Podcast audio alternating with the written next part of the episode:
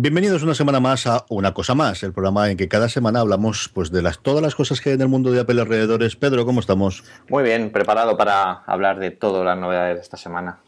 ¿Qué tal el cumpleaños? Bueno, bien, trabajando, la verdad. Al final me dijeron, ¿lo celebraste con la familia? Y yo pensando, pues la familia se entiende, es como la gente de la oficina. De hecho, lo celebré dos veces, porque como estoy en la oficina de Barcelona en la oficina de, de Alicante, pues llevé algo para picar el, el, miércoles a Barcelona y el jueves aquí en Alicante. O sea que todo el mundo, o sea que me puse como el Kiko, con la tontería, ¿sabes? y claro, en, en Pueblos SL, como la oficina es un poco virtual, pues no les pude invitar a nada. Pero seguro que en los premios Sataka de este año me, me, me, sacan el, el, ticket de, de vale de, lo que, de todo lo que les debo. Vamos como siempre empezando el programa con el follow-up y tenemos un par de cositas que comentamos en el programa anterior. Una es que Ignacio nos eh, preguntaba en los comentarios del programa anterior, que sabéis que está siempre en postal.fm barra una cosa más guion el episodio, el anterior por ejemplo era el 17, pues era guion 17, este que estamos ahora mismo que estás oyendo es guion 18, pues ahí nos puedes comentar todo lo que quieras sobre el programa. Ignacio nos decía que hacíamos un comentario sobre una aplicación de OCR hmm. muy buena de Autodesk y que no dábamos el nombre, que nos agradecería si diésemos la referencia y nos daba las gracias y la enhorabuena por el programa. ¿Cuál era el programa que comentaste, eh, Pedro? Pues resulta que me equivoqué, no era de Adobe, eh, perdón, de Autodesk. Eh, era Scanbot, una aplicación que ya lleva bastante tiempo en la App Store, que en las últimas actualizaciones ha sabido aprovechar muy bien versiones para, iPad y para, y para, para el iPhone la ha mejorado bastante. Y, bueno, es, esta es Scam. Me inventé que eh, Autodesk tenía algo parecido, pero bueno, em, cuando Apple nos envió las notas de, la presentación que nos dan, el briefing que nos dan eh, cuando nos presentan el nuevo dispositivo, pues ya ahí vi ya que, que, no era el que yo el que yo dije, pero bueno, es este, os lo podéis bajar, es además muy bueno. Yo casualmente lo tenía comprado en, en la App Store cuando fui a, a descargarlo y, y, la verdad es que para lo que, lo que hace y los nuevos dispositivos funciona muy bien. Yo utilizo eh, y, ahora me acuerdo cuál es, porque con, el rollo del cierre de trimestre siempre tengo una pila de documentos que escanear, especialmente de la empresa de mi mujer.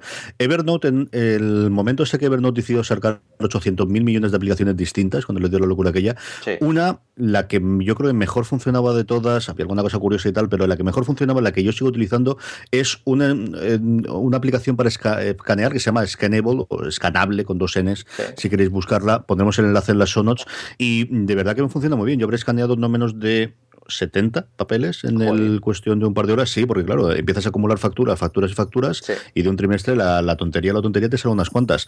Eh, sirve tanto para el iPhone como el iPad, y luego tiene, bueno, pues una integración, te diría que muy buena, pero no es verdad, moderadamente decente con Evernote, porque yo creo que lo han dejado bastante aparte el, el producto para eh, automáticamente el PDF mandarlos todos allí y luego las puedes enviar. Lo que yo lo utilizaba sobre todo con Dropbox. Iba maravillosamente bien lo subías a tu Dropbox desde el, desde el iPhone que es como lo escaneaba yo se aparecía en el escritorio y a partir de ahí ya podías trastear con él lo que quisieras o mandártelo por correo. Cualquiera de las dos son buenas opciones. Y es cierto que si no habéis eh, probado ninguna aplicación de escaneo y, os dice bueno esto cómo va a ser lo mejor será meterlo en un papel como siempre o utilizarlo un Doxy yo tengo un Doxy que es el, el cacharrito pequeñito que sirve de escanear. Es cierto que al final quizás lo otro, eh, bueno, pues tienes el, uso de toda la vida de utilizar un escáner de, escritorio, pero te salva además de un apuro y ya no solamente es que te salva, es que en muchas ocasiones es muchísimo más rápido hacerlo con el iPad o con el iPhone, Pedro. Claro, al final es, es, algo que tiene que ser muy útil y además, eh, como tú dices, es en la, en la vida actual que llevamos, que además nos dan un montón de tickets. Yo, eh, la, gente dice que quiero que desaparezca el dinero físico, yo también quiero que desaparezcan los tickets físicos, porque al final se me acumula una cantidad de facturas y de historias que tienes que guardarlas porque las necesitas, pero es que no, no, no es, es una barbaridad. Y, y estas aplicaciones ayudan mucho a eso, ayudan de hecho más de lo que parecen. Cuando te la descargas y empiezas a utilizarla, luego la echas de menos si no la tienes.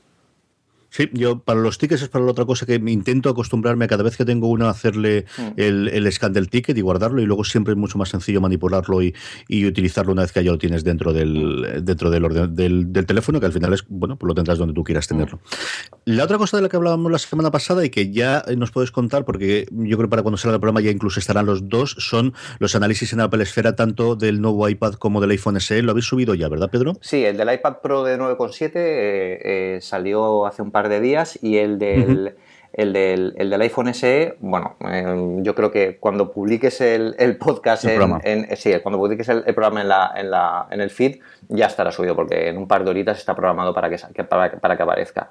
Al final comentamos, sí, comentamos un poco todo lo que vimos ya en el, en el anterior programa, lo pongo eh, bueno, un poco más desglosado. Aquí la, estrategia en, ambos dispositivos es, bueno, el iPad, acercar un poco más un dispositivo un poco más profesional a la gente que necesita un poco más de detalle, eh, algo de, mayor precisión.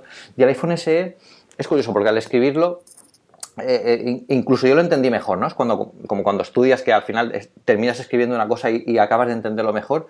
Y es, mucha gente preguntaba, y era una, una de las dudas que, muchos, muchas personas me, me decían, ¿por qué no es un iPhone 5 SE? ¿O por qué no es un iPhone S SE? Bueno, en realidad no es ninguna de las dos cosas. Eh, si hubiera sido un iPhone 5S SE, sería falso, porque en realidad el hardware no es el del iPhone 5S. Entonces estaríamos como quitándole valor a un hardware que es mucho más potente de que el iPhone 5S. Además, es una, el 5S ya es una generación que, está eh, dos años por detrás de la que tenemos actualmente a nivel de, hardware. Luego tampoco sería un iPhone 6S porque eh, el, diseño y el, concepto del iPhone 6 va unido mucho a su diseño. Entonces también sería injusto llamarlo como iPhone 6 SE porque no tiene el, valor ni la característica del diseño redondeado y esa, y esa bueno, pues más pantalla, en fin, eh, sería un poco, un poco distinto, que sí que tuviera el hardware. Tampoco lo llamaron de distinta forma, no quisieron nombrarlo como, como, bueno, como, como iPhone 5.5 o alguna cosa así que me decían por ahí, porque tampoco tendría mucho valor. Yo creo que, que la idea de nombrarlo como Special Edition es muy interesante porque es algo que ya hicieron con el Macintosh cuando salió el, original. Era un dispositivo que está a caballo entre, entre, entre dos eh, grandes familias, bueno, dentro de la misma familia, entre, entre dos productos que están muy diferenciados y que aúna un poco lo mejor de ambos mundos. O sea, el Special Edition aquí lo que dice es, eh, estamos utilizando el, modelo, el diseño de, de 4 pulgadas que tanto éxito ha tenido, pero con el hardware de última generación. Eso es una, edición especial en toda regla. Entonces, eh, eh, bueno, pues eso es lo que comentamos, lo que comento un poco en el artículo y luego os pongo las diferencias y las similitudes y, por qué es tan atractivo y más importante de lo que parece este, este iPhone dentro del mercado eh, del mercado americano y también del mercado internacional, porque China está teniendo un gran valor ahora para la entrada de, nuevos clientes y, productos como este están, van a servir mucho como, como caballo de Troya. Y con sus fotitos y con vídeos y como Dios ¿verdad? Sí, sí, sí, con sus fotitos y tal. Vídeos en esta ocasión no tiene porque, claro. Eso final, preguntarte. Claro, el diseño, el diseño eh, es algo que, es idéntico al que teníamos en, en el iPhone 5S, eh, sí que es cierto que hay una cosa que, es distinto, que lo comentamos en el anterior programa, que es el agarre. Eh, la textura que hay por detrás es mucho menos, no es tan resbaladiza, se nota más cómodo en, la mano a pesar de que tiene exactamente el mismo diseño en el exterior, pero es mucho más cómodo al agarrarlo porque es un poquito más rugoso. Sin que se note visualmente, es un poco más rugoso en el tacto. Entonces, claro, eso en el vídeo tampoco se, se iba a ver. Ya guardamos el vídeo para las grandísimas novedades que tendremos en septiembre. Hablaremos de eso un poquito y, antes de que llegue la cosa de septiembre y empezamos ya con la parte de noticias, tenemos el primer gran evento confirmado. De hecho, no lo confirmó Siri. Eh, yo supongo lo filtrarían para que alguien lo supiese o realmente al final somos tanta gente hablando que alguien lo detectó. El caso es que primero Siri y a la nada de tiempo ya directamente Apple lo confirmó y es que las fechas de la conferencia de desarrolladores va a ser del 13 al 17 de junio, que es más o menos lo que todo el mundo esperaba también, por otro lado, Pedro. Sí, sí, sí. Al final son las fechas que que se proponen cada año, ¿no? Yo, creo que incluso, bueno, yo conozco a muchos desarrolladores que ya se, se reservan una franja más o menos de, de un par de semanas en, en, en, ese mes, porque saben que va a ser la conferencia durante, durante esa época, y bueno, tienen que tener la suerte de que el sorteo de entradas les toque, porque claro, no es tan fácil ir. Pero eso vamos, es hasta este viernes, ¿no? Cuando puedes eh, solicitar entrar en el sorteo. Si te toca automáticamente te la cobran, te cobran los 1.400 dólares, creo recordar que cuesta la acceder. Eh, había varios artículos esta semana acerca de lo que el, coste global de acercarse a San Francisco.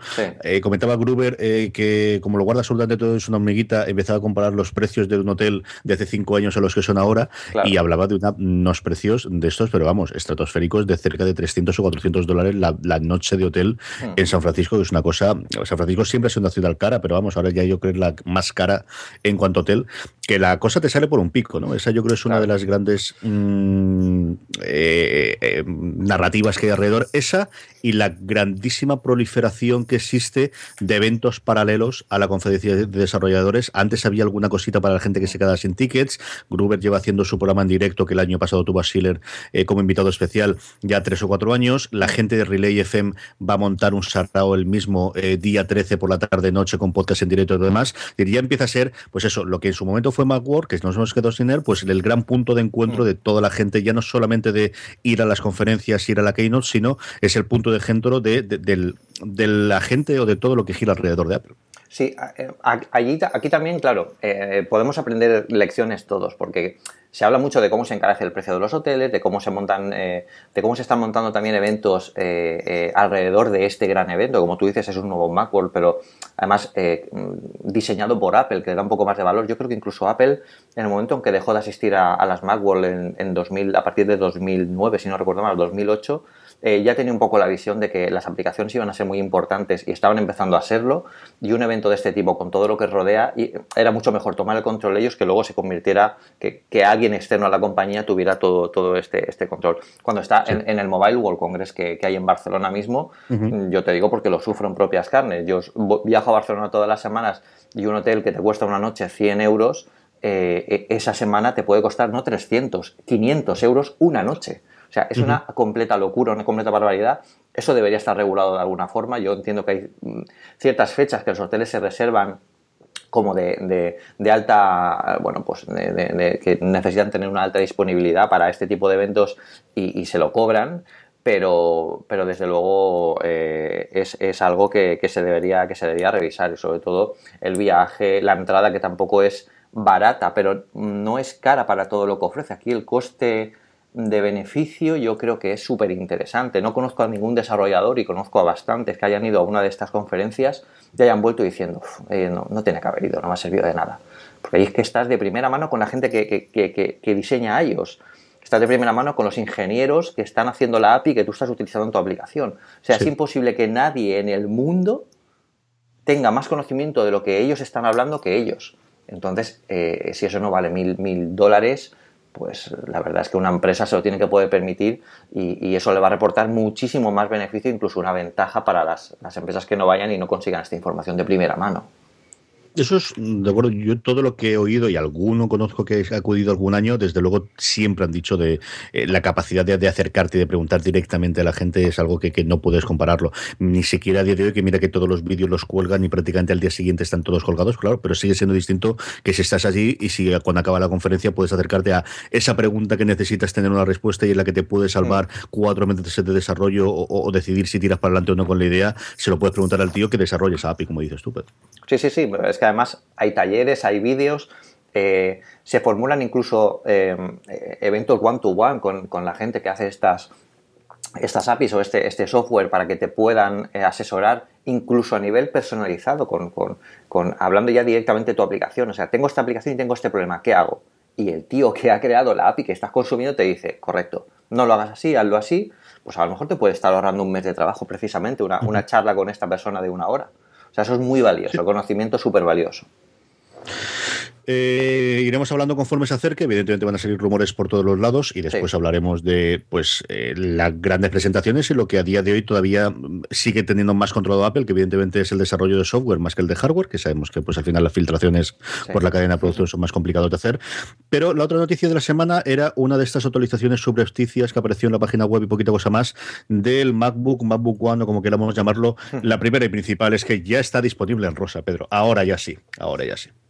Ahora ya sí, ahora ya sí. De, hecho, bueno, en, el momento en que salió este nuevo Mac, MacBook, yo, ya lo dije cuando, cuando hice el análisis oficial, lo hemos comentado varias veces en el programa, es una auténtica maravilla lo que consiguió Apple con ese MacBook y realmente estabas viendo lo mismo que pasó con el MacBook Air en su momento. Estás viendo que es algo del futuro que lo estás teniendo ya y que es una dirección que van a tomar no solo la gente de Apple, sino también todos los grandes fabricantes de portátiles porque eh, es la forma de diferenciarse y un poco también de, meter el codo con las tablets que vienen muy fuertes, sobre todo con, propuestas como el iPad Pro.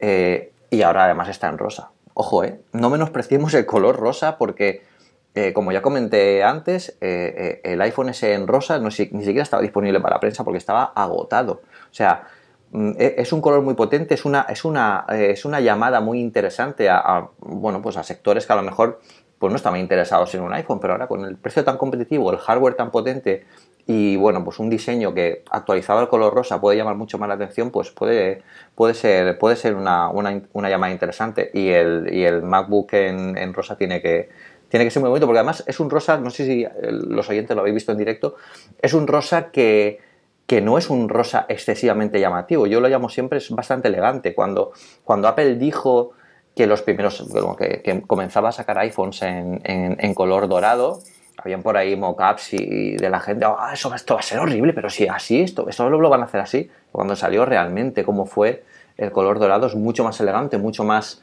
discreto, ¿no? Que, lo, que puede, lo que puede ser. Entonces, eh, bueno, yo creo que, va a dar lugar a un comienzo de generación y tal como hemos comentado esta semana también en Apple Esfera, también puede ser el fin del apellido Air, porque el Air significaba una cosa en su momento y ahora estamos ya atendiendo a que realmente es el presente, ya no es el futuro. Sí, yo creo que tanto ahí como en el iPad estamos viéndole las orejas al lobo, ¿no? A mí de la actualización, bueno, pues un mejor procesador que le hacía falta. Curioso el hecho de que el USB no lo hayan pasado a un Thunderbolt que podría utilizar USB 3, sino que es un USB 3 puro y duro.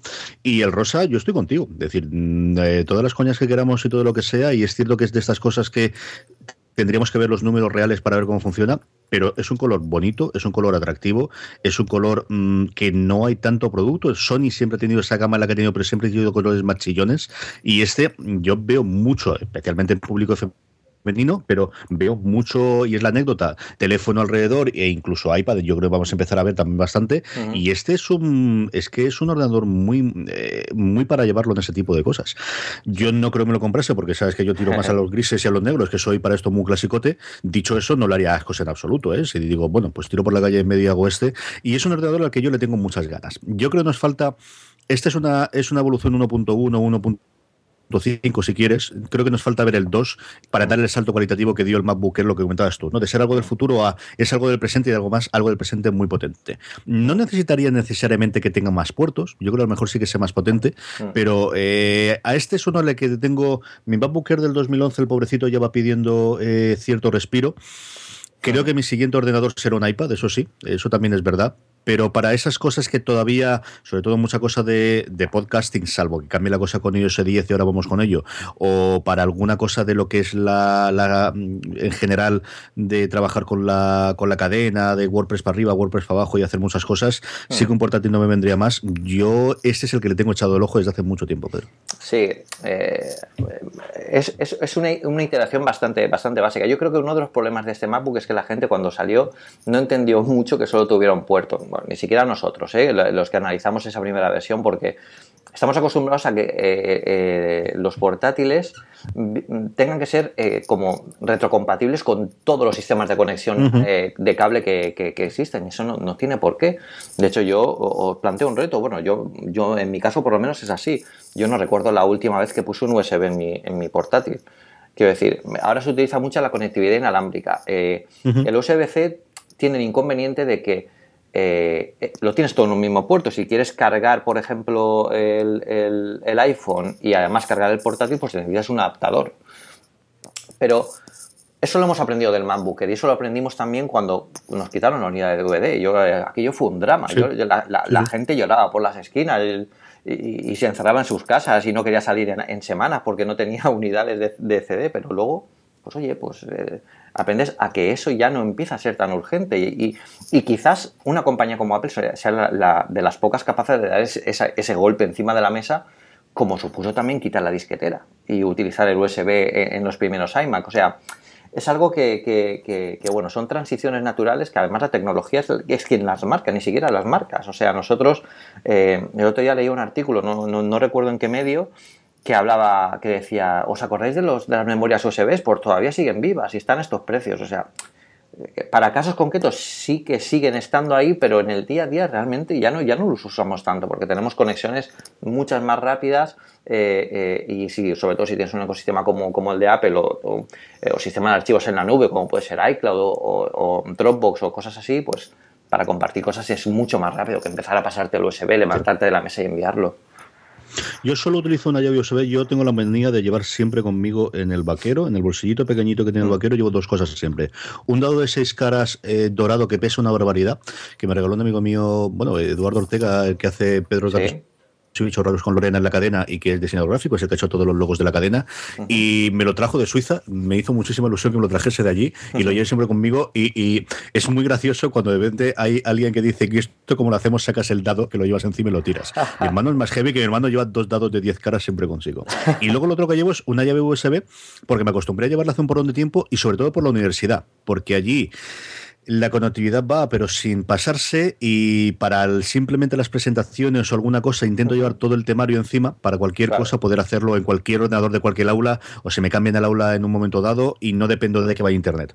Que es cierto que quizás es más manía mía de que hace 4 o 5 años la cosa iba a pedales. A día de hoy mm, funciona perfectamente internet y podría utilizar mi Dropbox sin problemas, pero me acostumbro a llevarla, eso y el mandito que siempre llevo conmigo y me acostumbro. Y esas dos cosas las llevo siempre en el bolsillo y son dos que hay. Dicho eso, eh, tengo una memoria de 64 gigas que, compramos allí, además yo creo que de, la universidad, debo tener llena, no, no llega un tercio. Y no he vaciado nada desde hace un año y pico. Claro. Una barbaridad.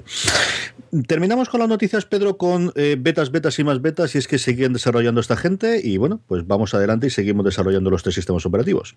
Sí, sí, ellos parece que no, que no descansan. Es una carrera un poco de fondo de que, al final tiene que acabar o tiene que llegar hasta, hasta la presentación de nuevos sistemas operativos en, en, junio en la conferencia de desarrolladores y, desde luego están, a pesar de los esfuerzos eh, por, conseguir sistemas operativos perfectos, casi perfectos, porque nada es perfecto, pero lo más depurados posible, bueno, pues su trabajo es eh, eh, sacar betas sin parar y que cuando llegue al gran público pues esté lo más cribado posible, porque para eso se hicieron las betas públicas.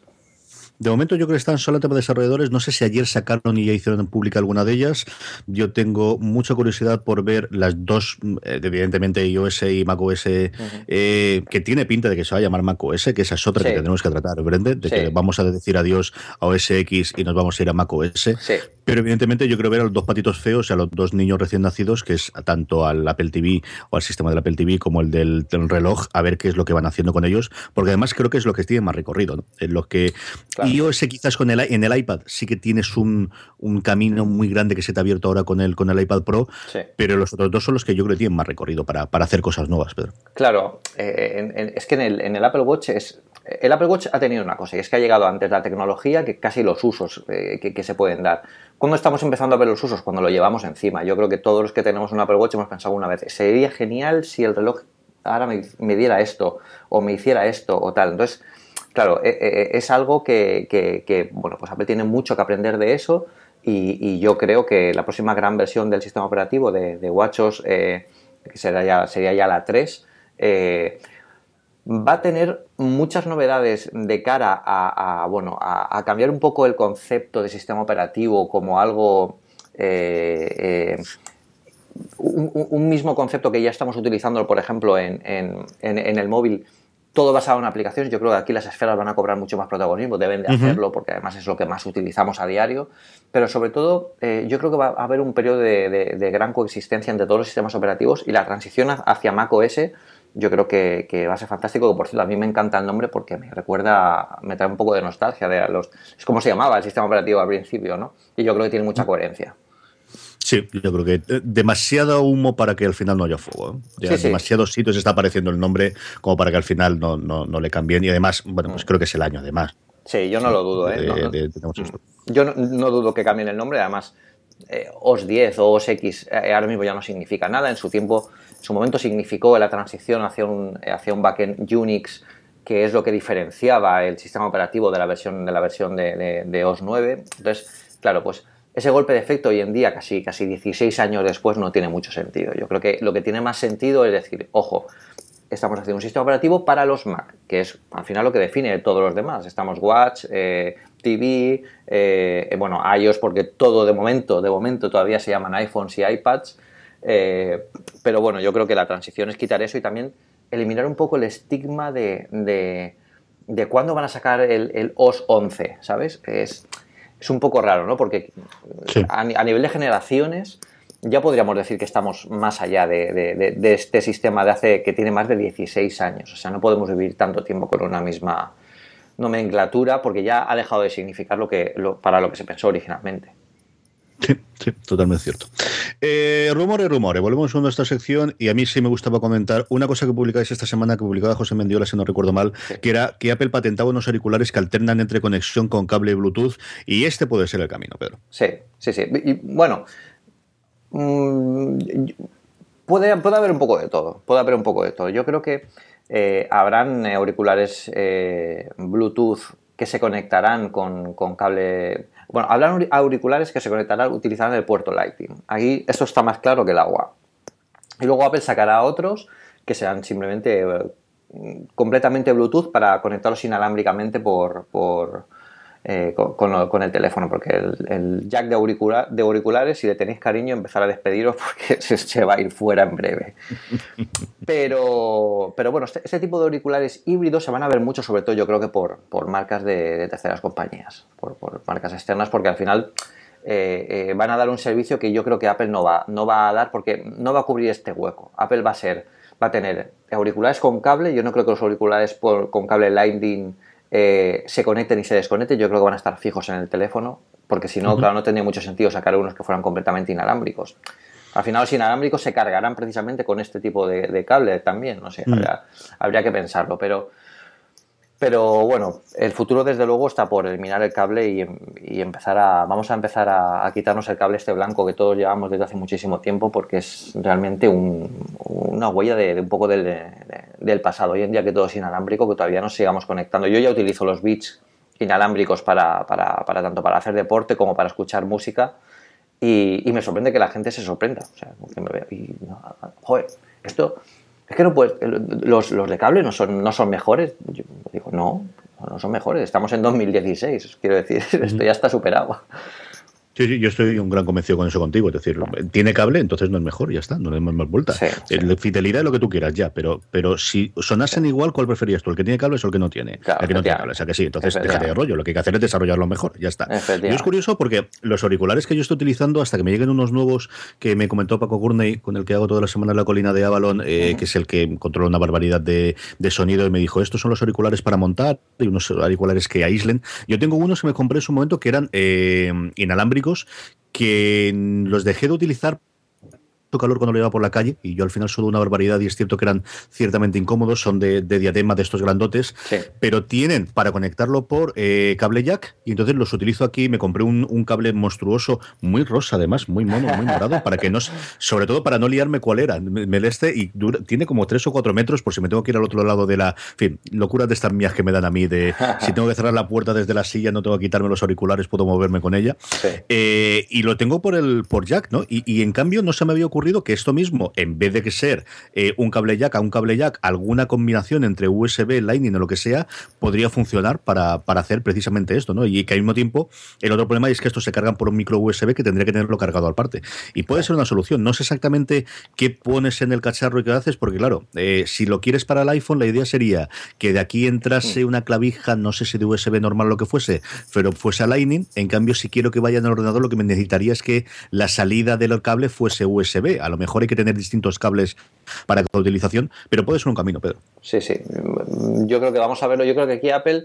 Eh, bueno, va a jugar un poco a su juego, que es centrarse en su puerto, que es Lighting, y, tratar de combinarlo de la forma más, más sencilla posible.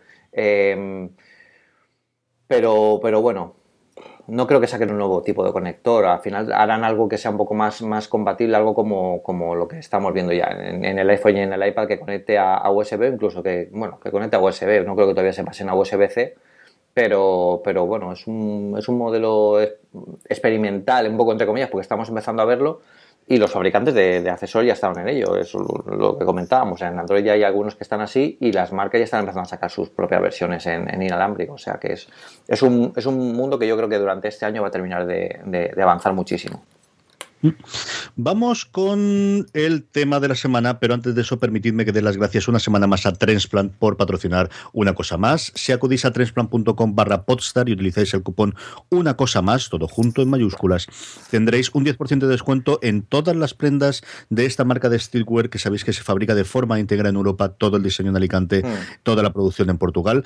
Prendas con alta calidad, con muchos detalles. Tenemos todavía eh, parte del outlet de eh, otoño-invierno, que con el día que está haciendo aquí en Alicante menos, pero con todo lo que ha llovido, oye, pues a lo mejor todavía nos da tiempo a estrenar alguna cosita para el abrigo y sobre todo el buen tiempo que está ya viniendo, que ya nos ha dado un par de avances. Echarle un ojo, hay varias colecciones previstas para las próximas semanas, ya hay un par de ellas. Yo le tengo echado un ojo, ayer lo comentaba yo en Shopping Channel, hay unos pantalones cortos como Dios manda, que es con dos bolsillos en los laterales y dos bolsillos detrás, que no sabes lo útiles que son cuando tienes que recoger los biberones de las niñas, los juguetes de las niñas, la madre que tuvo a las niñas, el padre que los... En fin, todo esto, más el iPhone, más los auriculares inalámbricos, más los normales. Yo no puedo con los pantalones que no tienen bolsillo, Pedro, es algo superior a mí. Necesito mínimo dos. Tengo unos que tienen solo uno y es porque son muy bonitos y me gustan mucho como son y por eso sobreviven. Si no, no lo tendría. A ese le tengo echado el ojo, como a muchas cosas más que sé que van a presentar y que me han ido contando y cuando estén ya en la página web lo comentaremos. Si os podéis acercar y lo veis físicamente, eh, hombre, pues eso que os lleváis, que siempre la ropa da su gusto tocarla. Sabéis que tienen la tienda en la calle Bazán 28 de Alicante, la tienda en la calle Pez 2 de eh, Madrid. Además, están en otras muchas tiendas. Si acudís a la, página web, veréis todas las tiendas que no son suyas, sino de en otras tiendas donde sus productos los podéis encontrar. Y siempre, siempre, siempre en tresplancom barra podstar, que además utilizáis una cosa más, como os decía, tendréis un 10% de descuento. Mi agradecimiento una semana más a Transplant por patrocinar Podstar FM y una cosa más. Y ahora sí, Pedro, vamos con el tema de la semana, y yo creo que, bueno, fue un pequeño torbellino cuando eh, el bueno de Federico Vitici publicó en macstories.net una cosa que se llamaba iOS 10 Deseos y Vídeo Conceptual. Hmm. Eh, Vitici haciendo esta parte de deseos de iOS 10, pues desde que se pasó al iPad y es el gran evangelizador de los usos del iPad profesional, mínimo tres o cuatro años, pero este año el tío se ha superado. ¿eh? Sí, sí, sí, sí. sí. ha sido muy inteligente porque además es una cosa muy visual, una cosa que engancha mucho, una cosa que se comparte mucho en redes sociales, que, que eso le va a dar mucha visibilidad tanto a su, a su página, que además está, al estar en inglés llega a todo el mundo. Pero la verdad es que eh, a mí Vitici me gusta mucho porque es una de las figuras importantes en todo el mundo Apple, en toda la información del mundo Apple, que, tiene muy buenas ideas, las sabe hacer muy bien y además me gusta mucho porque es un tío muy cercano. O sea, yo alguna vez me he intercambiado alguna cosita con él y es, es un tío que, puedes hablar perfectamente con él, tiene muy buenas ideas eh, eh, y, sabe hacerlas de una forma pues que al final no, bueno, pues no, no, se convierte, no, se cree el gran gurú, ¿no? y, pero tiene grandísimas ideas y, bueno, y este pedazo de artículo que debería, debería ganar el Pulitzer si esto se repartiera entre los medios online o de esta forma, bueno, pues debería ganarlo, pero instantáneamente porque, porque es todo un ejercicio de, buen gusto y buenas ideas que además ha llevado muchísimo trabajo. Esto no penséis que es trabajo de una semana, lleva meses eh, con esto y, la verdad es que le ha quedado muy, muy bien. Sobre el trabajo te podría hablar la semana que viene porque yo soy miembro del, del Club Mac Stories, que es lo que tienen de, suscripción mensual, que son 5 dólares o 50 al año, y han prometido que para este fin de semana iban a saber que haga una especie de making of, que tengo mucha curiosidad por verlo, así que podemos hablar de eso. Eh, el artículo tenéis que leerlo sí o sí, es decir, lo pondré el enlace en las sonos, si vais a macstories.net lo tendréis. A mí me ocurre lo mismo que decías tú con Vitici, ¿no? Yo es un tío que recuerdo las primeras veces que oías hablar de él o que, lo, que aparecía algún artículo o que Grube lo referenciaba claro, es que era un tío de veintitantos años en Viterbo, eh, cerquita de Roma, escribiendo sobre, sobre Apple en un idioma distinto del suyo materno y que el tío se hizo hueco, ¿no? Pero siempre piensas, bueno, ya, pero Gruber llevaba ya, estaba metido entre la industria lleva diez y tantos años, Snell venía de Macworld, eh, cada uno de ellos tenía sus cosas, ¿no? Eh, Siracusa venía haciendo aquellas reviews. Claro, pero es el, el cómo se puede triunfar en este mundillo nuestro o en esta pequeña cosa y llevar adelante un negocio en el que tienes además dos o tres personas en las que escriben contigo. Desde, insisto, Viterbo Italia escribiendo en inglés es una de esas cosas, che, que cierto orgullo te da, ¿no? De, se pueden hacer las cosas y siempre quieres por el pequeño. Y luego es que hace cosas muy buenas. No es que es que el artículo sea, bueno, es que es él y entonces vamos a, a, corregirlo en, en, la campana, ¿no? Y vamos a, bueno, suponemos que en función de esto es, es lo que puedo hacer. No, es que el artículo es un pedazo de artículo del mejor que yo he leído, ¿no? muy, muy hecho. Y que se nota lo que decías tú, el pulso que tiene de, y esto la parte visual le puede dar y está muy bien hecho. Él lo que hace fundamentalmente son la lista de deseos, pero con una implementación gráfica en distintas imágenes de cómo iría cada cosa que él comenta y luego un vídeo de unos dos minutos iniciales en el que junta todo que es espectacular. Eh, como vídeo conceptual es de lo mejorcito que yo he visto. Sí, sí, sí. sí. Aquí se ha rodeado de, bueno, eh, aparte de las buenas ideas, se ha rodeado de gente que, sabe llevar esto a, cabo bien. Además, yo creo que incluso, bueno, eh, seguro que ha estado muy bien asesorado por desarrolladores, por gente que está dentro de las, mm. de las guías de, usuario, porque es que esto, el, el, gran éxito de esto para, para, para quienes estéis eh, viendo el artículo y penséis, a lo mejor penséis, oh, pues no es para tanto, porque al final son ideas que suelen estar ahí, pero ojo, eh, porque sí que es para tanto, eh, en realidad lo importante de todo esto es que, es muy fácil transmitirlo, pero esto tiene que seguir unas guías de estilo, tiene que seguir unas guías de, user experience, tiene que, ser realmente atractivo y ser realmente útil. Yo creo que aquí ha contado mucho la experiencia, pero también ha contado mucho, o sea, la experiencia de uso de, de y de quien la haya asesorado, pero también ha contado mucho cómo hacer real esas ideas dentro de las, de, las, de las, guías de estilo que tiene iOS, que, son completamente rígidas porque iOS piensa que tenemos que hacer las cosas de esta forma porque es de la, forma, de la mejor forma en la que los usuarios nos entienden. Si cada eh, generación vamos cambiando las ideas en las que presentamos la información, al final esto es un lío y posiblemente se llamaría Android. esto es la puntilla. Sí, te he visto, te he visto muy bien ahí. ahí la dejamos en el aire. Bien, Sí, que la coja, que la coja. Vamos, él tiene dos páginas de artículo. Él, ya dice que las más interesantes son la primera y una cosita de la segunda que a mí me gusta. Pero yo creo que podemos repasar, sin contarlo todo, porque yo creo que hay que hacer el artículo, pero sí que nos parece alguna de las cosas que presenta. Hmm. Él empieza por Control Center y dice hmm. que es uno de los gestos que habitualmente más hace eh, en su día a día con el iPhone y posiblemente para mí también lo sea. En el iPad hasta cierto punto, pero en el iPhone también. Y la aportación que hace es, bueno, pues cosas que siempre hemos comentado y es que puedas elegir qué tienes en la parte de arriba y en la parte de abajo como iconitos. Y luego una cosa que yo creo que sí o sí debería aparecer de alguna forma implementado que es tener más opciones aparte de encender, apagar o lanzar aplicación. El hecho de que cuando tú vas a Wi-Fi y solo puedes o encender o apagar el Wi-Fi, él habla con 3D Touch, que es lo que bueno pues entendemos todos que es por donde va el mundo eh, en cuanto a la nueva interfaz, el que yo pueda hacer 3D Touch sobre el iconito del Wi-Fi y aparece las redes principales, pueda cambiar de redes, que es algo que a mí en la universidad me vendría de miedo porque hmm. tenemos tres redes distintas y dependiendo de dónde está, funciona una o funciona otra, ¿no? O cosas como, nuevamente, la, evidentemente que la fila debajo de iconos sea eh, cambiable, podemos poner los iconos que nosotros queramos y tengamos también un trocito de 3D Touch en alguna de las de los nuevos iconos que aparezcan, ¿no? Hmm. Pues a mí, por ejemplo, en la cámara, simplemente la tontería que pudiese hacer 3D Touch y decir si quiero que aparezca directamente en vídeo o en slow-mo o en foto, es una tontería que a mí me vendría bastante bien, porque al final mm, hmm. siempre estoy dándole vueltas y tengo que pensar cuál, qué es lo que hay en función del anterior. Y si pudiese llevar ahí un tweetbot o pudiese llevar un Slack para mandar directamente un mensaje, muchísimo mejor, Pedro. Sí, a mí la, idea de los iconos eh, cambiables, yo creo que es algo. A ver, esto debería ser totalmente eh, personalizable, como dice él. Es algo que, como también como él comenta, no se ha cambiado desde iOS 7 y yo creo que sí que es, momento de actualizarlo porque hemos visto que sí que nos es útil para mucha gente como Vitici, como tú, como yo, como mucha más gente, que, lo utilizamos a diario, entonces la mejor forma de utilizarlo más a diario es eh, hacer las acciones que diariamente más utilizamos, que es lo que debería estar aquí.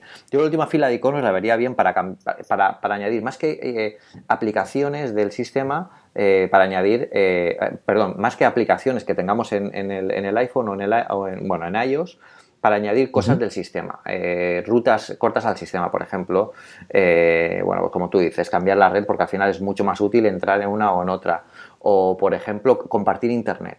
¿Por qué no está aquí compartir Internet? Cierto, totalmente cierto.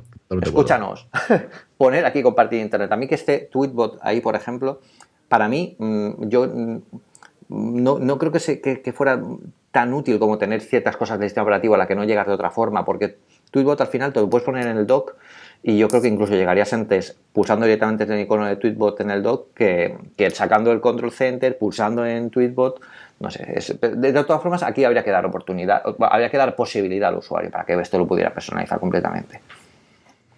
Lo siguiente que él presenta es un modo oscuro global para todo el sistema, algo que estamos viendo en aplicaciones sueltas. Y es cierto que yo tengo alguna de ellas, por ejemplo, Overcast desde que la presentó en negro. No sé si es por la novedad, no sé si es porque me apetece tener algo distinto de lo que llevo viendo años, pero es cierto que lo puse entre eso y la letra, que me gusta mucho más la que tiene mm. Overcast en el, en el negro. Él presenta cómo sería un ejemplo de calendario de eh, e-message y de, o de mensajes en general y de eh, Apple Music a mí esta es una de las cosas que me gustan, pero creo que hasta que no la vea, eh, no sé si la utilizaría o no. Hmm. Por otro lado, creo que también es en la línea de lo que está haciendo Apple con Truton y con Night Shift y con todo lo demás, el que tengamos este paso más, Pedro. Eh, yo, pienso que sería distinto que, que, Truton. Al final, eh, la pantalla de Truton, de la que estoy completa y absolutamente enamorado en el iPad Pro de 9,7, y por favor pido e imploro a Apple que la ponga en cualquier dispositivo que saquen de aquí hasta el fin de los tiempos. Em, me gusta bastante, como puedes ver. Em, sí, sí, algo notado, algo notado, sí. Em, y esto sería distinto. Y esto sería una cosa que, por ejemplo, incluso casaría con el diseño, porque las imágenes que ha creado Vitich aquí de, bueno, de mensajes, del calendario, de la, aplicación de Apple Music, bueno, pues parece un poco que, casan con un diseño, con el diseño del, iPhone en, negro. Y, sí que sería útil utilizarlo, pero incluso además para la reducción de la, la reducción de la batería. Porque, mm. Claro, eh, eh, si reducimos la, batería, eh, o sea, si reducimos el, color que tiene la batería, claro, perdón, el color que tiene la pantalla se reduce también bastante el, consumo de batería. De hecho, había un experimento de Google por ahí que poniendo la, página inicial de Google en, negro, pues no sé cuánta, cuánta energía ahorraríamos. O sea que puede ser interesante. Y el concepto no, no, queda, no queda mal. Yo creo que aquí la idea es que Apple coja cada una de las aplicaciones y les dé, bueno, aunque en global sí que se pueda oscurecerlo, cambiar los iconos o cambiar la imagen de forma global, que sí que pueda eh, diseñar específicamente para ese dark mode eh, algo más concreto, ¿no? Y, que los desarrolladores también pudieran hacer estos dos modos, porque sería, sería bastante, bastante chulo incluso para, la noche que estamos con el teléfono, cuando estamos fuera, cuando estamos en, un cine que no debería hacerse nunca, pero contestando alguna cosa rápida para que de, de repente la pantalla y flash te pegue a ti y a todos los espectadores en la cara, pues debería, debería ser útil y yo creo que queda bastante bien. Sí, yo creo, eso es lo que estaba. Yo creo que es una cosa cuando tenemos en las manos se utilizará más de lo que se pensamos, ¿no? aparte de la novedad, yo creo que la primera vez que lo ves en negro quieres cambiarlo porque es algo distinto y, si te gustan las novedades vas a ponerlo. Esta yo tengo curiosidad por lo que hay. La siguiente, él la llama, o el siguiente trozo lo llama eh, mensajes actualizados, actualización de hmm. iMessage o de Messages, ¿no? que es como ahora se llama, aunque yo sigo teniendo el iMessage de su momento. Y es cierto que aquí hay parte de, de, lo que él comenta que es al final que esto se den cuenta de que hay un mundo más allá y que cojan ideas de WhatsApp, cojas ideas de Telegram y cosas ideas de Messenger de Facebook las metes, pues desde la eh, previsualización de contenidos, los enlaces eh, enriquecidos en el que si compartes una, una, canción de Apple Music la pueda reproducir automáticamente de ahí. Cosas que yo creo que son de cajón desastre a estas alturas del partido porque se nos está quedando muy atrás. Y luego la siguiente, que la tiene la, la, imagen del centro, que es una idea brillantísima, que es incorporar emoji en la mm, fila de predicción de texto de arriba, que yo cuando la vi dije, che, solamente por esto valdría la pena el artículo. Sí, sí, sí, sí, La cantidad de veces que le doy al puñetero vuelta del mundo para cambiar del teclado normal al teclado de emojis y que no eso no lo tengamos a día de hoy, un acceso rápido al tío que se ríe, a la, al ok de la mano para arriba, a las cinco que utilizo no menos de 15 veces al día, Pedro, no puede ser... Eh, es decir, es brillantísima esta idea. Sí, sí, sí, sí, totalmente. Yo además te lo iba a decir, ¿eh? Eh solo esta parte tiene que estar incluida ya en, en iOS, eh, pero desde, el momento de saque, porque es que los emojis ya no son un teclado más, es que es una forma de comunicación que se añade al teclado que tenga. No tiene ningún sentido separarlo como teclado porque además los que escribimos en distintos idiomas, pues es, que es una locura. Cambiar, poner, volver a cambiar. Además en el iPad te sale todo el teclado de emojis en el iPad Pro que parece que te vayan a comer, porque claro, te aparece en toda la pantalla aquella que es enorme. Entonces, claro, eh, es, es, complicado, es complicado. Y, y, así, tal como lo ha resuelto él, yo creo que está bastante bien, ¿verdad? Porque lo pone cerquita de, de lo que es la, la, definición de las palabras y, y, puede, ser, puede ser bastante útil. Hay que ver cómo, se a la hora de utilizarlo realmente, porque es cierto que te está tapando toda la página, aunque si solamente vas a poner un emoji, a lo mejor te da lo mismo que se tape toda. Pero algo, una solución en la que yo no tengo que cambiar de teclado para poner un emoji, porque forma parte del teclado habitual, es que escribimos así.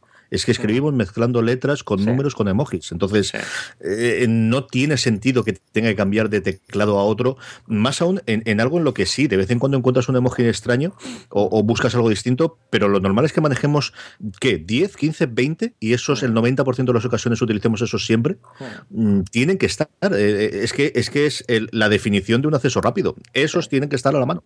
Sí, sí, sí, totalmente de acuerdo. Ese está muy bien y además él tiene un buscador en el que en el vídeo, no en la foto, pero en el vídeo pone Italia y entonces aparece la bandera de Italia, ¿no? El que puedas hacer un buscador para, para cada una de ellas mm. está, está muy bien. Eso es muy bueno porque eh, lo, tenía, lo, tenía Line y, y, era súper útil para buscar un emoji súper rápido y que te aparezca al lado para poder utilizar, no tener que estar desplazando toda la cantidad de lista de emojis que están perdidos por ahí, que no sabes dónde está, súper útil.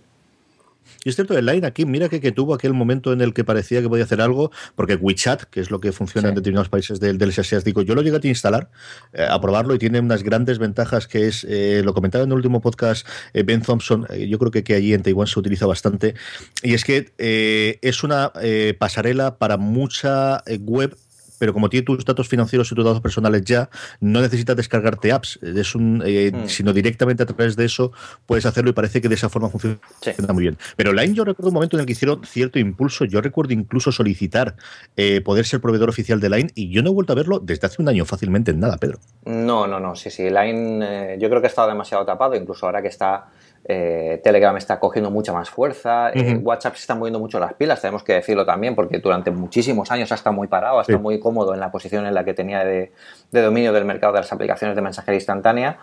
Y Telegram está haciendo las cosas también muy bien. Y Line, yo creo que, quizá eh, se vio fuerte y quiso diversificar demasiado y la aplicación se ha convertido en el nuevo iTunes de mensajería, que aquello es, se les está yendo de las manos. Sí, yo eso es lo que recuerdo. Podéis hacer muchas cosas con ellas y acabas no haciendo absolutamente nada. Eso me ocurrió a mí con, Line y hace ya más de un año segurísimo que lo probé. La siguiente, que es una parte que yo creo que a él le viene muy cerca, el que trabaja tanto con documento, y yo creo que ahí tú tienes mucho más que hablar que yo, eh, que es mejorar el Cloud Drive y el selección de documento. Es cierto que yo trabajo muy poquito y cuando trabajo con documentos tiro siempre de Dropbox, porque al final decidí, bueno, pues ya cuando Pedro me diga que esto puedo probarlo, vuelvo a probar, pero yo ya me niego a hacer más probaturas de Cloud Drive hasta que se aclaren qué quiere hacer con ello y Dropbox siempre funciona bien. Eh, ¿Tú crees que esto es una cosa que, que, podemos ver alguna mejora, Pedro? Sí, yo creo que iCloud Drive eh, era, una, era, algo que Apple estaba preparando que, que, nos ha dado un poco, mm, nos ha venido un poco de sorpresas a todo porque realmente es como un sistema de archivos. Tantos años pidiendo un sistema de archivos para ellos y lo teníamos delante cuando empezamos con iCloud, pero pero está mejorando mucho. Yo te puedo decir que ya he, vuelto a ampliar mi, suscripción a, iCloud. Creo que ahora pago 3 euros al mes por 250 gigas, que es bastante, bastante bien. Em, y yo lo considero una forma fantástica, porque además trabajo con muchos dispositivos iOS, con Macs, eh, incluso con PC, que también puedes tener iCloud Drive para, es una decisión muy, muy, muy acertada de Apple tener eh, ese, ese, software también en PC para poder trabajar de forma similar. Y, sí que es cierto que iCloud ha mejorado mucho a la hora de lanzar documentos, de poder organizarlos de forma sencilla, la velocidad de acceso. Eh, y realmente para ellos, yo lo, decía el otro día, me fui con el iPad Pro a trabajar, me tomaba un café en una cafetería y lo tenía todo ahí. Todo lo que tenía en el ordenador lo tenía aquí al instante, podría abrirlo con las aplicaciones que estaba utilizando en escritorio, que también las podía utilizar en el iPad Pro. Y, me era muy útil, pero es que las ideas de Vitici aquí son, yo creo que lo que todos hemos pensado, todos los que hemos utilizado iCloud Drive o, este estas aplicaciones en, el iPad, ¿qué es lo que necesitamos? Pues una eh, poner eh, tags, que es lo que utilizamos desde hace años en, el, en el Mac. Eh, una, un histórico de versiones para poder elegir la versión, que eso es básico. Dices, madre mía, ¿dónde me, deja, me la he dejado en el ordenador y no la tengo en iCloud Drive? No, pues esto tiene que estar aquí. O sea que es, muy útil y, yo creo que son buenas ideas de cómo mejorarlo. Además, el navegador de archivos también está muy acertado, aprovechando la, gran pantalla del iPad Pro. Se nota que, Vitici es un evangelizador del iPad y quiere trabajar de, la mejor forma con él. y yo creo que es muy buena idea tal como las propone él. Eh, yo creo que en otra cosa en la que se nota el, trabajo en el iPad es una cosa que clama a gritos, hasta a mí en el Air mm, sufro con él, así que no queréis saber lo que sufrís vosotros, eh, queridos míos, con el iPad Pro grandote, que es el multitasking en el iPad, ¿no? el, que puedas trabajar a dos niveles. Primero, el selector de la aplicación, que es para volverte loco, como tengas que tirar para atrás 20 aplicaciones, y luego algo tan sencillo como copiar y arrastrar, que está resuelto de una forma muy, muy inteligente, que es, aparece un iconito en la parte de abajo, que es un, un aspa con cuatro direcciones y eso lo utilizas para arrastrarlo a la otra página. A mí me gustó mucho, me gustó mucho, Pedro. Sí, sí, porque es la idea del drag and drop de toda la vida. Realmente es lo que venimos utilizando en el escritorio y es una idea que lleva funcionando y que no tiene por qué cambiar porque, porque está funcionando muy bien. Eh, desde luego, el, desplazador de del selector de aplicaciones es algo que, que que, Apple es que incluso no debería haberlo sacado así. Es que un buscador, un buscador de, aplicaciones dentro de ese selector sería es básico. Solo eso ya mejora un montón todo esto. Pero aplicaciones favoritas, aplicaciones recientes, tal como lo, lo, presenta aquí Vitici, es muy útil. Un poco más de espacio para poder ver las cosas que estás que quieres abrir. O sea, yo creo que el selector de aplicaciones es algo que bueno cuando se lanzó la multitarea quedaba bien porque a lo mejor habían tres o cuatro aplicaciones del sistema que podías elegir, pero ahora que tenemos un montón que puedes sacar, pues está totalmente fuera de, lugar tal como está implementado. Y Apple espero que haya puesto aquí cartas en el asunto. A mí lo que me ocurre es cada vez que tengo que hacer eso, lo que hago es lanzo una aplicación, salgo, busco la otra aplicación, salgo y entonces ya la tengo las dos en el disparadero, por así decirlo, y es cuando abro las dos para tener una al lado de la otra. Porque si no te vuelves loco. Que es, claro, algo que podrías hacer con la puñetera barrita de búsqueda en la parte de arriba de la nueva pantalla que tengas en Split View. Sí, sí. Pero sí, yo creo que ahí se está notando el, que se lanza en un momento en el que nadie tenía idea de cuánto esto iba a funcionar y evidentemente en el que no teníamos un pantallón monstruoso de 13 pulgadas al que tengamos que darle de alimentar esta cosa. Eh, Siri, y aquí en Siri lo que queremos es, pues lo que queremos todo, ¿no? Y es lo que está haciendo Amazon con Echo y lo que están haciendo Google por su lado y lo que está haciendo incluso eh, eh, Microsoft con Cortana, que empezamos a tener más. Él habla de dos cosas. La primera es que tengamos una API en el que podamos llamarle y decirle mándale un mensaje a tal, o mándale un mensaje por Telegram a tal, o hace esta cosa. Y luego otra cosa que es cierto, que yo, eh, ahora que lo comenta el 8 de menos, es en aquellas ocasiones en las que no quede bien hablar, que podamos mm, darle instrucciones por escrito a, a Siri, que es algo y se convierta pues más en el asistente clásico de te mando esto, algo como que entiende, igual que Fantástica le entiende que yo le dé una, eh, una cita, una determinada cosa para recordar eh, escrito de, forma explícita, de igual forma también Siri, ¿no? Eh, yo creo que esto es un camino en el que, y lo hemos hablado bastante cuando hablamos del, del de Amazon del Eco, tienen que dar un salto hacia adelante, Pedro. Sí, sí, sí, aquí sería muy útil porque además es lo que, lo que venimos a, bueno, yo, yo, yo recuerdo hace 20 o 25 años cuando salieron los primeros intérpretes textuales de que decían inteligencia artificial para, PC, que los probábamos cuando, cuando no existía internet, chavales, que venían todos en CD-ROMs del micro hobby, de micro hobby, no, perdón, que eso es mucho más antiguo aún, de, revistas de PC que te venía para probar. Oye, mira, yo me acuerdo uno que era, eh, Miranda o o bueno, era un nombre así que tú podías hablar con, ella en, texto y te hacía preguntas y parecía, parecía no interactuar contigo. Ya que como tú dices, eso es básico, porque si quieres hacer un asistente virtual tienes que hacerlo para que te entienda en, los canales que más utilizas. Y utilizamos mucho más hoy en día la voz, pero utilizamos eh, muchísimo más el texto. Entonces, muchas veces en una reunión yo no puedo eh, decir a todo el mundo que se calle porque voy a decir una cosa a Siri, pero sí que me gustaría eh, pon una alarma dentro de tres horas para hacer esto y ya está, y me olvido. Eso es lo que, lo que propone Vitici y yo creo que también es muy buena idea. Y la última que tiene la primera página, que como os digo, y el resto podéis verlas y luego a lo mejor podemos comentar alguna de la segunda página que más nos, nos llame la atención a los dos, es mejorar la página proactiva, es decir, aquella que arrastramos cuando tiramos hacia de derecha a izquierda al principio. Y es cierto, es que yo lo estoy bien probando ahora en mi, en mi 6 Plus y es que está muy vacío, Pedro, es que está solo de siempre y es muy estético lo que tú quieras, pero aquí hay una cantidad de información que podría darme y hmm. yo ya estoy contento con las sugerencias que tengo de aplicaciones. Y es cierto que lo hacen bastante bien hmm. y cambia en función de la hora y sea que la para la mañana yo solo mirar los horarios de cercanías y posiblemente mandar alguna cosa en Telegram, meterme en Twitter y coger o bien Overcast o bien alguna cadena de radio según apetezca, hmm. pero tienes muchas más posibilidades de hacer que a veces aparece, que a veces no aparecen hmm. y que se podría completar la información con una información que ya tiene el teléfono a día de hoy de mí porque me conocen mucho mejor que yo mismo. Claro, aquí eh, es, un buen, es un buen lugar para poner algo parecido a las tarjetas de Google, ¿no? Estas de que al final ellos eh, eh, tienen un montón de información nuestra que debería poder aprovechar mejor, debería saber, como tú dices, eso, eso ya lo hace, hacia dónde voy, hacia dónde, pero amplía esa información e incluso sea un poco más visual, por, por ejemplo en el iPad Pro. El iPad Pro tiene una cantidad de espacio que puedes aprovechar de forma increíble para que eso mm, dé mucho más resultado en, el, iPad, pues incluso mm, eh, dependiendo de la geolocalización, que te diga eh, aplicaciones, que te sugiera contactos, que te, que te recuerde cosas, incluso que se anticipe, que te diga, oye, tú normalmente a esta hora estás haciendo esto, pero hoy no lo estás haciendo, seguro que no te has olvidado, eso sería muy útil, porque mm, realmente el, dispositivo tiene mucha información histórica de nosotros, además con, con todos nuestros datos guardados en, nuestra cuenta de iCloud, aunque cambiemos de dispositivo, los va a seguir teniendo.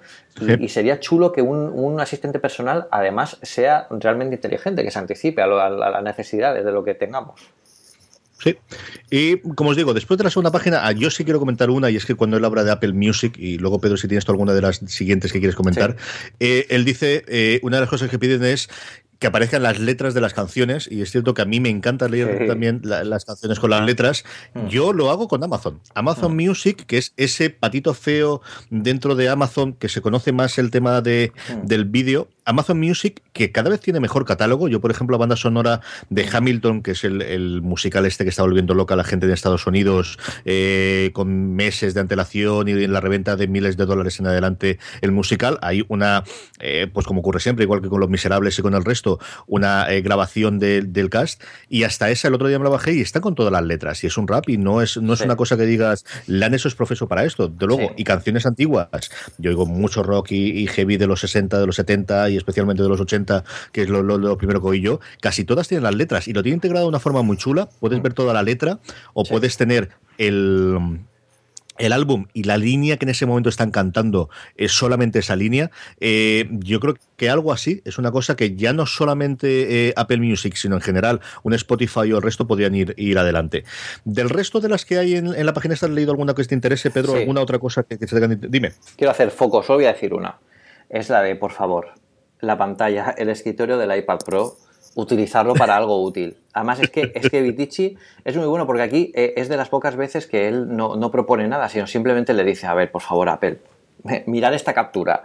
Pone una captura de su escritorio con un montón de aplicaciones.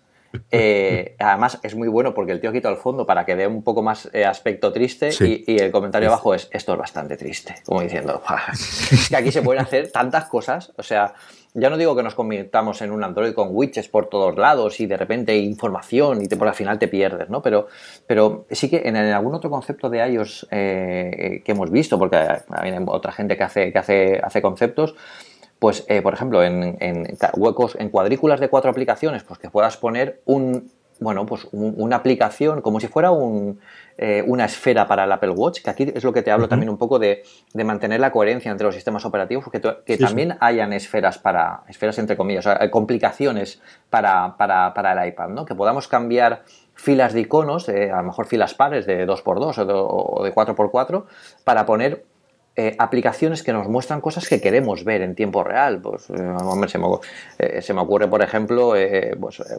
pantallas de, un navegador web o, que quieras ver algo en, información del tiempo en, tiempo real. O, por ejemplo, en, en Alperesfera utilizamos mucho Charbit para, para ver el tema de, de audiencias, pues que pueda tenerlo en una esquinita mientras yo estoy trabajando y que pueda, y que pueda, cuando vaya al escritorio, ver ahí rápido por si tengo que tomar alguna acción, ¿no? yo creo que eso sería, eso sería muy útil. yo, eh, esta es la que le digo Apple algo, pero distinto. Algo, Pero algo además desde hace muchísimos años. Sí, sí, esto es, eh, es decir, el sistema eh, era genial para un iPhone 3G, eh, para el, mm, ya estamos en, otro, en otra dimensión, algo tiene que ser distinto. A mí de ese pantallazo la otra cosa que me llamó la atención, y esto de formación profesional, es que hay una, dos, tres, cuatro, cinco, seis aplicaciones que son betas de desarrolladores. Todas las que tienen el puntito rojo justo al lado del nombre, es una cosa que cuando te pasan por, que tú y yo lo sabemos, cuando te pasan por el... Ah, el señor, ¿cómo se llama este? El Air, no, ¿cómo se llama? Ah, se me ha ido el nombre del de la aplicación que te compraron ellos para, para distribuir ahora las, las, betas. Eso es, para Test Flight tiene el puntito ese rojo anaranjado, dependiendo si está en el dock o está arriba, que te indica que, pues eso, en fin, que lo ha puesto él, yo lo digo, que Spotify, Overcast, Newsblur, Airmail, eh, Slack, Tweetbot y Editorial tenían conversión de desarrollador. Tengo mucha ganas de saber la de Newsblur, que es el que yo leo, sigo utilizando al final del lector de feeds y, quiero saber, porque además creo que tiene mucho recorrido para hacer cosas gráficas. En fin, hasta aquí llega nuestro tema del día. Eh, de verdad, sí o sí tenéis que leer el artículo, ved el vídeo, vale muchísimo la pena. Y vamos cerrando el programa, pero antes de pasar a las recomendaciones, mm, eh, permitidme recordaros y dar las gracias una semana más a todos nuestros mecenas, a todos aquellos que mes a mes con sus aportaciones permiten que hagamos de una cosa más cada vez más y mejor. ¿Cómo podéis convertiros en mecenas del programa? Simplemente entréis en postal.fm barra mecenas. Ahí en esa página tendréis todas eh, los programas de mecenazgo de todos los programas de la cadena, incluido una cosa más. Además, sabéis que podéis ayudar al programa desde post, eh, la próxima vez que vayáis a comprar algo en Amazon España, en vez de entrar como lo hagáis, entréis desde postal.fm barra Amazon. Eso hará que os cueste exactamente lo mismo, os lleva a la página principal de Amazon, como os digo, os cuesta exactamente lo mismo, pero nosotros una pequeña comisión no la paga Amazon a nosotros. Y una cosa que quiero aprovechar, y hemos hablado un poquito de Telegram antes, eh, en el tema de mecenas oyentes, es que eh, además de los, de los programas que tenemos por mecenas, una cosa que hemos empezado a trastear esta semana, llevamos dos días con ello, es el canal de Telegram. Sabéis que tenemos un canal de Telegram de Postar, que lo hemos renombrado como la trastienda de Postar FM. La trastienda de Postar FM es un canal, es decir, nosotros publicamos eh, cosas en el canal, pero no hay un feedback directo por la parte, es simplemente información que vamos colgando. Hasta ahora lo utilizamos para dar a conocer al segundo cuando publicamos un programa nuevo, pero eh, sobre todo llevado cosas que yo le estaba dando vueltas desde hace tiempo y, porque finalmente MacStories hace precisamente esto, lo empezaron a mover esta semana y dije, leche, esto hay que copiar la idea, porque hay que copiar de los genios, así que hay que copiar de los grandes. Lo que tenemos ahora es hay mucha de la gente de Postal FM que está como editor y que van colgando cosas y que vamos teniendo una conversación, una especie de Twitter de todo Postal FM, pero con la participación de distintos de los eh, presentadores y corteturos de los programas. Ahora mismo que yo estoy hablando, ayer por ejemplo estábamos eh, grabando Shopping Channel y colgamos varias cosas. Ahora mismo Francis Arrabal, que está en la inauguración del Festival de eh, Málaga, que va a cubrirlo, porque además él es parte del jurado, está colgando fotos de la presentación y de la, de la cola para ver Toro, que es el gran estreno que hay en el Festival de Málaga. Entonces, si os gusta ver, como os digo, la trastienda, fotos distintas, enlaces a artículos que nos gusten, comentarios de toda la familia Podstar FM, vais a telegram.me barra Podstar FM, ahí os suscribís automáticamente desde vuestro Telegram, si no, en las show notes del programa lo tenéis, llegaréis, en Twitter lo, constantemente lo estamos recordando, pero es un invento en el que yo creo mucho, yo creo que Telegram está haciendo las cosas muy muy bien y creo que puede funcionar mucho, Pedro. Sí, sí, yo me, gusta cómo está llevando el, canal. Además, como tú dices, empiezan a hacer cada vez eh, más, gente. Yo creo que es un medio muy útil para, ganar feedback y para, bueno, para estar constantemente informado de lo que, de lo que está ocurriendo. Y, bueno, yo creo que es una muy buena idea. Sí, yo me está gustando mucho cómo está funcionando. Vamos a ver en, una semana o semana y media el seguimiento que tiene y comentaremos qué ocurre con ello. Eh, Pedro, ahora ya sí, recomendación de la semana. Bueno, y yo tengo una recomendación un poco gamberra esta semana y es una aplicación que empecé a descargarme, que me descargué en, el Apple TV porque me pareció muy curiosa. Es una aplicación de tiempo, realmente es una aplicación de tiempo y no tiene más.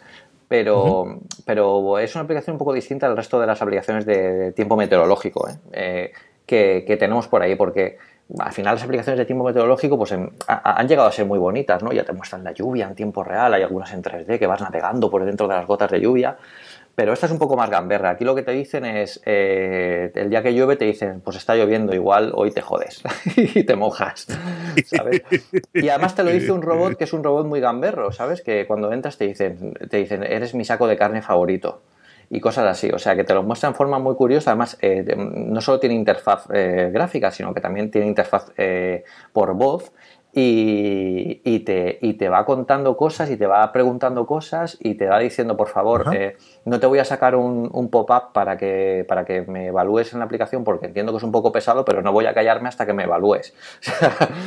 son, son cosas súper super simpáticas y súper super graciosas de, de, Carrot 5 que, bueno, pues tiene aplicación para, tiene complicación para Apple Watch, eh, tiene aplicación para, para iOS y tiene aplicación para, para tvOS, o sea que en todos los casos está muy bien diseñada, es curiosa, es graciosa Y, bueno, por ejemplo, hoy que es el Día de la Tierra, que es cuando estamos grabando este programa, eh, ha salido un mensaje que dice, bueno, que sepas que hoy es el Día de la Tierra, aunque tú estarás demasiado ocupado cargándotela. o sea que, que, cuando se Batman y, Batman y, Superman, eh, el robot ponía un eso que decía, hoy está nublado, dice, el día perfecto para que Batman ataque a Superman, porque sin sol no es nadie. o sea que... Son, cosas bastante, bastante graciosas. Eso sí, está totalmente en inglés. Es, de momento no está traducida al, castellano, pero yo creo que merece la pena porque está muy bien, muy bien diseñada, es graciosa y puede estar chula. Yo creo que sí. Yo creo que esta me lo preguntaste una vez y, yo creo que lo voy a comprar, que ya está bien. Y tengo que entender algo distinto de, del, para ver el tiempo. Mi recomendación de la semana es una de estas cosas que los tíos de Google, cuando se ponen a hacer cosas, las hacen muy bien. Y es cierto que hay cosas. Eh, bueno, luego lo cuento. Eh, hubo una actualización de Google Calendar, que es una cosa a la que yo voy y vuelvo, porque al final tengo todavía un par de calendarios en ICAL, o lo que en su momento era ICAL, que ahora es Calendar, eh, sobre todo uno que tengo compartido con mi mujer que tengo que ver cómo lo saco de allí, porque al final mm. solo da problemas y todo demás está en Google. Mm. Y de repente aparece una actualización que dice, y ahora ya puedes incorporar metas. Y yo, leche, ¿esto qué es? Pues esto mm. es que cuando le das al símbolo más que hay abajo, además de eventos y de recordatorios, que hasta ahora podías hacer, tienes una especie de banderita que se llama meta. Y entonces las metas son, elige, lo directamente, calendar, programa las sesiones de tu meta a las horas más convenientes. Y entonces tienes deporte, desarrollar una habilidad, aprender un idioma, tocar un instrumento, amigos y familiares, tiempo para mí, para leer, para meditar, para cuidarme, organizarme la vida, ponerme al día. Y entonces aquí tienes planificar el día, limpiar, tareas domésticas. El caso es que eliges la actividad que tú quieras, pongamos que yo necesito tiempo para ver la televisión, porque al final tengo que hacer fuera de series y necesito tener estas cosas, que le vamos a hacer. Eh, y lo que quiero aquí es eh, pones la que tú quieras y le dices, ¿cuándo quieres hacerla? Una vez por semana, todos los días, cinco veces por semana. ¿Cuánto tiempo quieres hacerla? Pongamos que quiero hacer tres veces por semana y necesito una hora cada vez. ¿Cuándo es la mejor hora? ¿Por la mañana, por la tarde, a media tarde o cuando sea? Elijo media tarde y me dice que lo va a programar, te permite más opciones por si quieres hacer alguna, eh, algún cambio y él te va buscando en el calendario tuyo propio que tengas, evidentemente en el, el tuyo, eh, los huecos que tengas y seleccionando. No solo eso, sino que Luego él te pide que complentes cuando lo has podido hacer y te va dando ciertos ánimos de muy bien, llevas dos de las tres sesiones programadas para esta semana, las has completado, o una de las cinco, lo que corresponda, y si vas modificando de horario, él va aprendiendo y va cambiando el resto.